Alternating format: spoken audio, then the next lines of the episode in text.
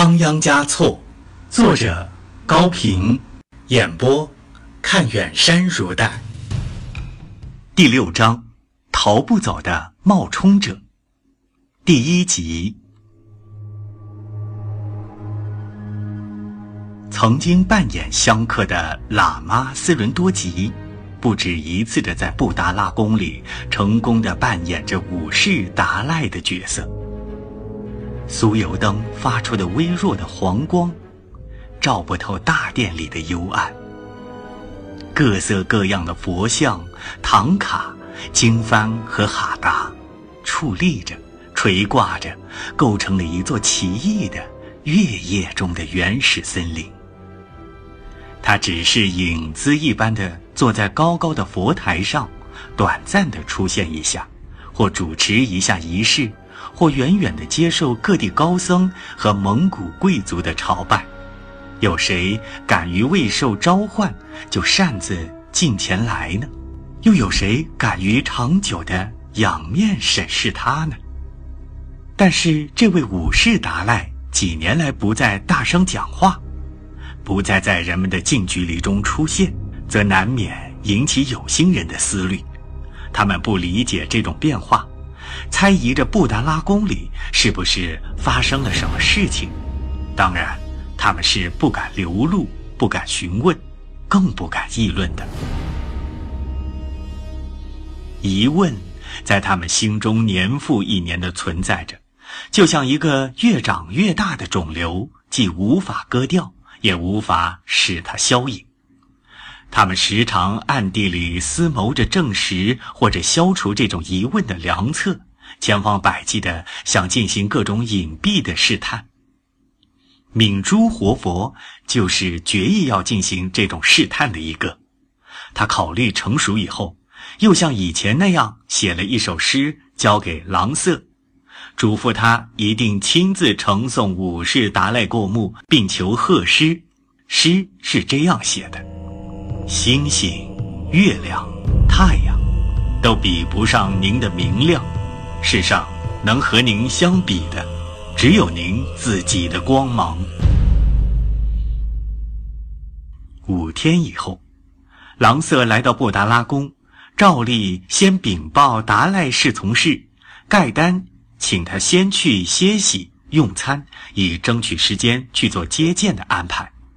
盖丹知道，郎色不止一次的见过武士达赖，是很容易辨认出真假来。经过了一番布置后，他通知郎色说：“佛爷正在做法事，但又很想立刻接见您，所以您只能在大殿的门外摇拜他，领受他的祝福。”是，是，郎色当然为佛命是从了。对着大殿正中高高的佛台，郎色行过叩拜礼。只见达赖向他做了个赐福的手势，示意让他退去。郎色急忙从怀里掏出那首诗来，对身边的盖丹说：“敏珠活佛又带来一首诗，请转呈佛爷，求佛爷赐写贺诗。”这……呃，好好，请稍后。盖丹答应着，将诗呈上了佛台，以恭请佛命的姿势。却又是下达命令的语气，低声说：“立即喝他一手，让他快走。”斯伦多吉这个纳戒扎仓的喇嘛，并非有学问，甚至也浏览过《修辞论诗境》一类的书。今天的事虽然来得有点突然，出乎意外，但他觉得并没有多大困难。诗嘛，写几句美妙的言辞就是贺诗嘛。他写来几句，我回他几句就是了。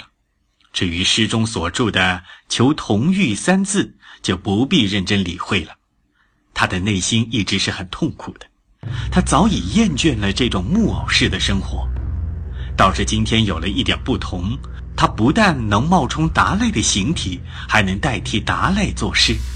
他认为，达赖有真假，诗却是会写的人写出来的都差不多。他略微思索了一下，就把贺诗写好了。郎色回到敏珠林寺院，向敏珠活佛做了汇报，交了贺诗，回家去了。敏珠活佛在听郎色讲述进宫经过的时候，虽然一言不发，半句不问，内心却增添了更多的疑窦。根据上次郎色讲述的情景，武士的身体显然由于年老生病而虚弱了，为什么现在又变得如此健壮，动作反倒敏捷了呢？又为什么要在远处接见郎色呢？为什么不向郎色问几句关于我的话呢？当他展开达赖的贺诗读下去的时候，他发懵了，每个字儿都像黄蜂遮在他的头上。我的朋友啊，你像一座直立在云雾之上的山，你像泉水清又甜，流进宽广无边的普度众生的大海。不，这不是武士达来写的，字是有些像。但不无模仿的痕迹，明珠活佛逐一的判断着，我的诗用的是最圣域，他用的却是一般的物欲。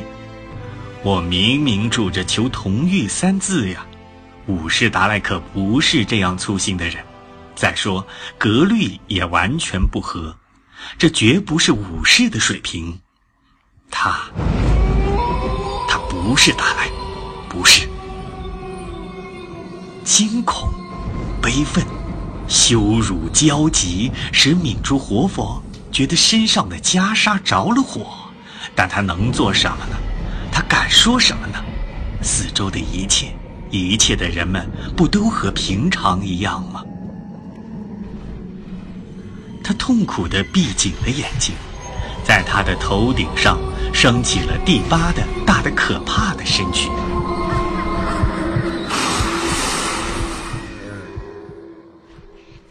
权力是可以掩盖真相的，如果要揭示真相，就需有更大的权力。他，一个普通的活佛是无能为力的，但是让智者去扮演傻子也是非常困难的。他决心不再和这位达赖有任何诗文来往，不再和布达拉宫发生任何关系了。他随即离开寺院，到一个山洞中单独修行去了。